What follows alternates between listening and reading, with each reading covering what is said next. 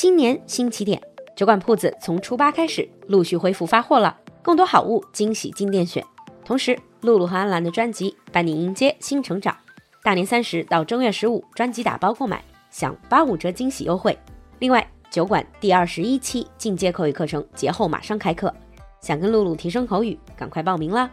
关注公众号“露露的英文小酒馆”，下方菜单来铺子，或者联系小助手咨询课程，微信是 l u l u x j g，我们在酒馆等你。Now on with the show, China Story，用英语说中国，让我们一起讲述有趣有料的中国故事。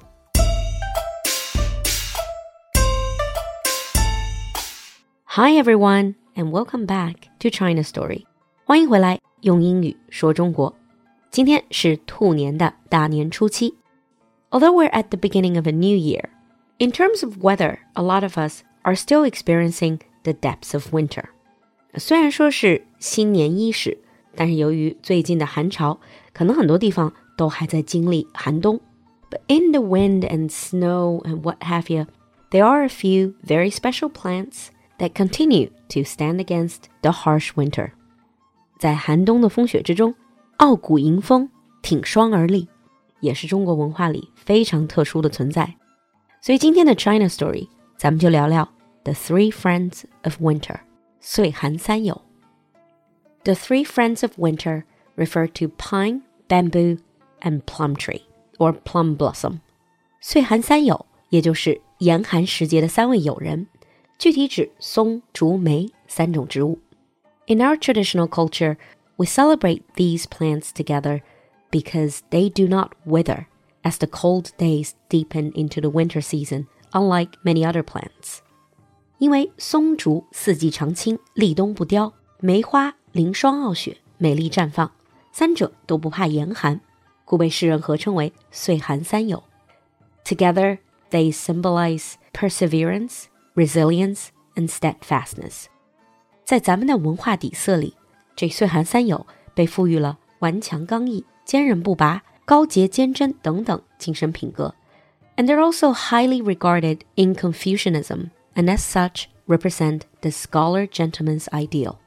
在儒家思想里，岁寒三友更是被视为君子品性的象征。When the famous intellectual Su Shi was in exile and living in Hubei, with help from a friend, he built a small residence on a parcel of land. 北宋的大文豪苏东坡苏轼遭到权臣排挤， 被贬至湖北黄州。为了解决经济困难，他开垦了一片荒地。And not only did he grow crops on the land, he also planted pine trees, bamboos, and plum trees. 除了种植农作物，他又在院子里种上松、竹、梅等等花木。And when his friend visited him and asked him whether he felt too lonely and isolated in the winter with no one around, Su laughed and said, 风泉两部乐,松竹三益友. How can I be lonely when every day I enjoy the symphony of the breeze and babbling spring and the companion of my three friends of winter? 当朋友问他在这里会不会太冷清、太寂寞的时候，他说：“清风和泉水就像两曲优美的音乐，而枝叶常青的松柏，历经寒冬而不凋谢的竹子，还有傲雪绽放的梅花，就是相伴严冬最好的朋友。Now let's take a closer look at these plants one by one, starting with pine or pine trees. In the Analects, the master said, Only after it turns winter are we aware of the survival of the pine and cypress. 论语中记载了孔子说的一句话：“岁寒然后知松柏之后凋也。It's basically saying only in harsh environment can we really see the true nature of a person。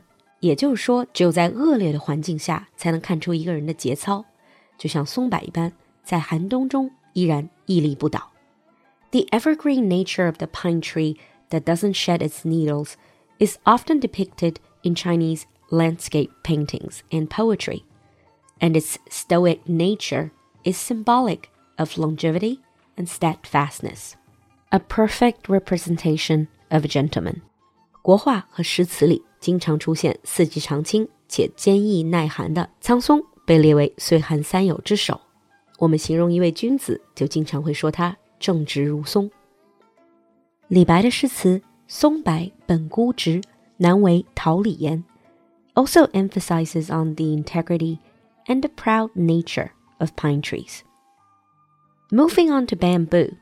the word bamboo is very often associated with China, and its tolerance to all that winter throws at it is why it is one of the friend of winter. Its resilience is another. It often symbolizes integrity virtue, modesty, and honesty. Again, a perfect example of a gentleman. 竹子同样经常被文人墨客 用来形容君子的品格和高风亮节。除了坚贞挺拔、常年不凋、竹径中空，还表示人要谦虚。白居易的诗里就说过：“水能性淡为吾友，竹解心虚寄我师。” focuses on the modest nature of bamboo. In the spiritual world, Taoists choose bamboo as the perfect analogy to illustrate the concept of inaction. 道家思想里，竹还经常跟无为这个概念相关，自有一种超脱凡世的高雅。竹之境界，犹如人之傲然风骨。And the last one, we have the winter plum. Imagine a cold, snowy winterscape and there is one plum tree showing a flush of pink and cream plum blossom. It's representative of beauty, purity, perseverance, and hope. 傲雪寒梅不光带来了春意，也象征着高洁、坚贞等等品质。就像陆游那一句千古传颂的词句：“无意苦争春，一任群芳妒。” Now the three friends of winter are far more than three simple plants. They represent something that's core to what we believe to be an upright gentleman, and even till this day remain an integral part of our culture. 凛冬终将过去，而这代表咱们文化里君子风骨的岁寒三友，作为精神符号，也依然生生不息。And that ends today's China story. See you next time.